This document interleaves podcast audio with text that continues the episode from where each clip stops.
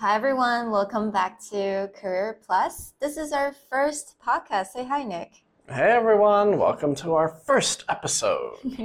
so, hi everyone, I'm Sherry, and today we're going to talk about some phrases that you shouldn't really use or you need to be very careful.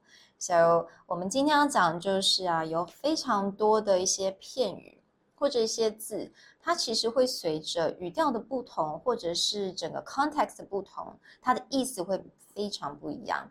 那我发现，就是有很多学生，他可能已经到中阶，甚至到高阶了。那这一些还是因为文化的差异，他们不是非常确定的。所以我们今天想要来聊一下这个 topic。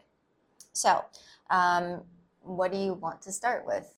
So, the first thing that I want to talk a little bit about is the fact that people will sometimes use phrases both spoken and in text. And if you don't have like the tone or the context, the text version can be taken out of context. Or if you don't use the right tone in a spoken voice, someone may have the opposite reaction of what you hope. 嗯，所以就是随着语调的不同，那可能你的语调的不同会改变它的意思。再加上如果你是用 text，比如说你用 Line 或不同的 message system 都好，他可能看到的跟他他脑子里面有可能会呈现出不同的语调，那他可能就是会 take it completely wrong, right? Right. Yeah. So, so what are the things that you would? Um, what are the good examples? Well, like the easiest way to give a good example of this is for anyone from our generation who grew up with the TV show Friends. Mm. You have the character Joey who, you know, turns everything into a pickup line or turns everything into um, something dirty. How you doing? Yeah. So his favorite phrase is that "How you doing?" right? And and it's something very simple where if it's like I'm just meeting someone and say, "Oh, how are you doing?" You know, that kind of like upward inflection, like, how are you mm. doing? It's just a genuine question for friends. But the moment you just like add that kind of undertone, like, how are you doing?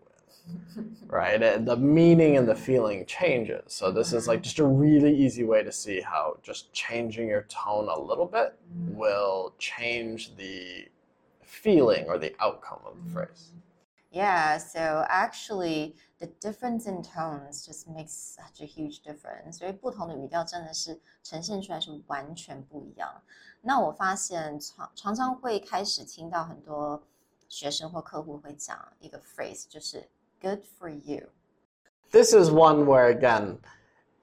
If you use a tone that even comes across a little bit sarcastic, mm -hmm if you want to congratulate someone, they will not take it well. Mm-hmm. They're like, oh, good for you.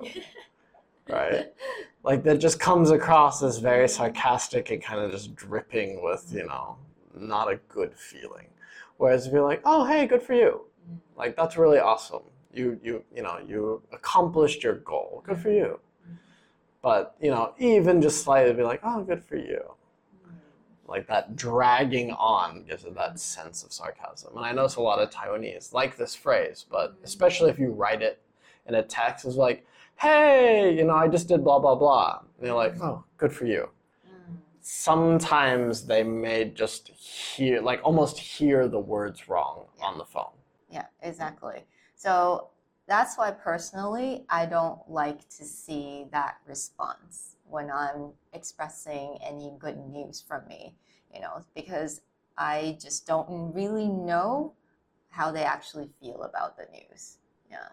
所以我就觉得有时候其实这个会蛮容易让人家误会的。所以如果你的语调是很温暖，哦、oh,，good for you，我觉得这个是 OK。但是如果你的语调是稍微比较有点讽刺的话，like how would you say it again? Like, oh, good for you. 所以在 text 上面真的是人家不知道你的语调，所以这个要非常的小心。And another one is got it. Yeah, got it. Because people like to text this really often as just uh, like I understand or I received your message or you know I got the information. But when you use especially in English when you use very short phrases, mm. the tone can very easily become like yeah, got it mm. which is, you know, like I have it, but I'm not happy about having it. She's like, yeah, That's got right. it. Yeah. Personally, when I don't feel happy about it, I'll use very short. Oh, yes. I, I have received those text messages where someone's not in a good mood. I, we go from, oh, thanks for sending that to, got it. Yeah, so you know, when I'm happy, when I'm in my good mood, I will be like, you know, oh, thank you so much. You know, I understand, well received, or you know, something that's a little bit longer. But you know, when I'm just like a little bit annoyed, I'll be mm-hmm. like, got it. Not, and sometimes I would use K. Yeah, K. K. Instead of okay, right? Like it's two, yeah. it's literally two characters, but when someone just writes K or just like KK, it, it's a little bit hard in text to tell whether you're in a rush or whether you're just kind of like Brushing being them off. passive aggressive. Yeah, Yeah. like K, got it. Uh huh. Like just just write the whole word. It's- 所以还是小心一点啦。如果你了解一件事情，或者人家跟你讲一件一个 news，你就说哦，OK，understand，、或者是哦，我收到喽。You know, don't say got it, don't say K or KK. Mm. Just not really appropriate for business settings. Yeah, especially when you're like cross cultural communication. And so, again, the person may not be aware of your English level and they may just take it.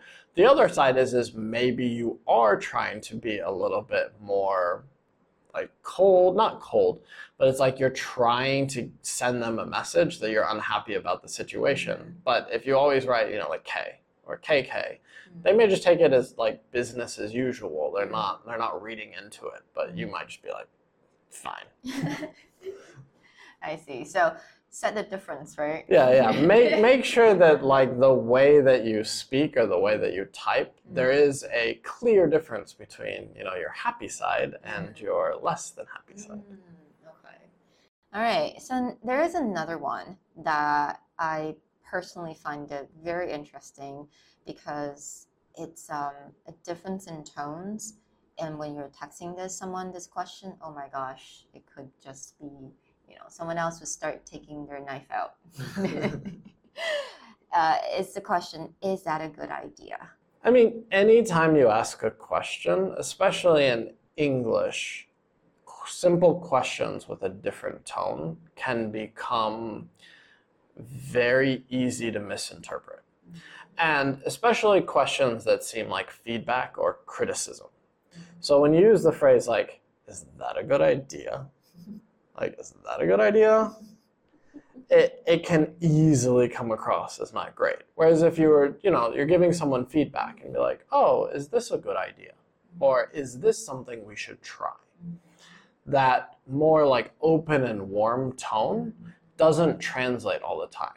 So someone may just like, here's what I want to do, you know, and we should get started right away. And if someone's just like, is that a good idea? You, you don't know if that's the, is that a good idea? Should we try that? Or, or that's a, is that a good idea? Like really? Like really? Is that a good idea? Okay. So I mean, like in a, let's say in a business setting, Mm. like let's say in a conference call, we can't see their face. All we can hear is their voice. Um, would you replace that question with something else? Yeah, you might say something as like, can you elaborate a little more? Or can you give me a little more detail about why you want to do that? Basically, is leave it a little more open ended where someone feels they're being invited to mm. explain their thinking. Mm. If you just start giving, again, especially in that conference call context where you can't mm. see their face, and you just start giving criticism or giving feedback, it can come across like really the wrong way. 所以其实啊，有的时候我们问这种问题，Is that a good idea？它非常的直接，但是呢，通常很多人，我不是说每一个人，很多人他们会觉得，当他在讲一下，呃，他他在 express 他的一个想法的时候，如果你问他这个问题，他可能会马上会觉得说，所以你意思就是说我这个不是很好的 idea 了吗？Right？嗯他们会开始有点觉得，嗯，会心里不太舒服。所以通常这个时候你应该要问的问题是比较 open ended，让他们去解释说，哎，他们的这个 idea，呃，可能 details 什么，like you know more example，所以不会让人家觉得说直接会去问他一个 yes and no question 啊。嗯 What other phrases that we need to be careful of in a business setting? I mean, we just kind of covered phrases that may change by tone, but there's some phrases that people see used very often. You should actually probably just remove them mm. from your vocabulary from the standpoint that the case where you can use it in a positive way is very, very rare. Mm. The two phrases that I think are pretty comparable to this is the phrase no offense mm. and with all due respect. Mm-hmm. All right? These are very common phrases. You will hear them all the time. But one thing that you need to understand is, is that the moment you use this phrase, the other person will get upset. Mm-hmm. Yes. Which seems ironic because if you use no offense, mm. like you're trying to express this idea that I'm just going to give you feedback, I'm just going to give you criticism, but you should not take it personally. But the moment you hear the phrase no offense, you immediately go, What? what do you want to say? And so I think this becomes like a very cultural context where, yeah, you may hear it all the time. But when we say no offense, we actually know that the other person is not going to take it well. Mm, so they're going to talk about something like a bad news, right? Yeah, it's like bad news. It's especially criticism. Like, no offense, but um, those jeans make your ass big. No offense, but um, your cooking suck. Yeah. So, um, a great example of this is funny enough, I was watching the, the Big Bang Theory, and Sheldon, you know, the super scientist, cares only about the truth of the universe, goes to see a fortune teller. And because Shel- you know Sheldon's a little bit by mood, like he, he really doesn't understand all the social context, he keeps looking at this fortune teller and go, no offense, but you know, your profession is about lying. Or, you know, absolutely no offense intended, but you know, you're swindling, you're lying to people. And you know, it's funny because again, he's trying to like calm the situation by saying no offense, but of course the person doesn't take，and 我觉得这个其实跟中文有一句很像。以前我会跟我，比如说我我要跟我妈妈讲一些事情，那我知道她会生气，我就会先说：“你先不要生气哦。yeah, same as like don't be angry, but here's this thing It's you 但是.我已经生气了。所以 it's the same thing，其实就是真的是不要用，就最好真的不要用。而且我发现很多已经到进阶程度的人，他们会尝试着用这些片语，因为会觉得感觉这个会提高他们英语程度，但是真的要这个真的是我觉得直接就是 avoid that Yeah. just not use it. So what about the other phrase? Well, I mean, with all due respect, is very Mm. similar in that unless you're practicing your sarcasm or you enjoy joking with friends, if you look at someone and go, with all due respect, it's the dumbest thing I've ever heard. With all due respect, you look terrible today. Yeah. So, uh, same as is like, if you want to really become a sarcasm expert, go for it. But in general, in a business setting, you should probably avoid this phrase. Mm. Right. The last phrase that we, we talk a lot about is something that seems quite innocuous, not really a big deal. Something, say, sorry to trouble you, or sorry for the inconvenience. And, and you'll hear this in English again a lot. Someone will be like, hey, sorry to interrupt, but blah, blah, blah. Or, you know, sorry for the inconvenience, but I need you to do this. This, again, in an American context, seems okay, and you'll hear it quite often. But one major issue that happens in Taiwan is culturally, you guys are a lot more apologetic than we are, which means these phrases start to become overused in a way that's not really good for the person using it. Because if you're just going around all the time going, oh, sorry for taking up your time, or sorry for the interruption, or you know, I apologize for interrupting you or causing you any trouble. Like, I, I don't want to bother you. Because in Chinese, you get like, you know, mm. I don't want to trouble you all the ah, time. Yeah, yeah, yeah. So when it gets you overused, it becomes very like overly apologetic, and that's not great in a business setting because it seems like you're not confident about anything you do or that anything you do is not important. 我觉得这点非常的重要，因为真的是我发现非常多学生可能会对于自己的英文不是那么的有自信，所以不开口闭口都是 sorry。 或者是哎，我打扰你，sorry to trouble you，sorry for the inconvenience。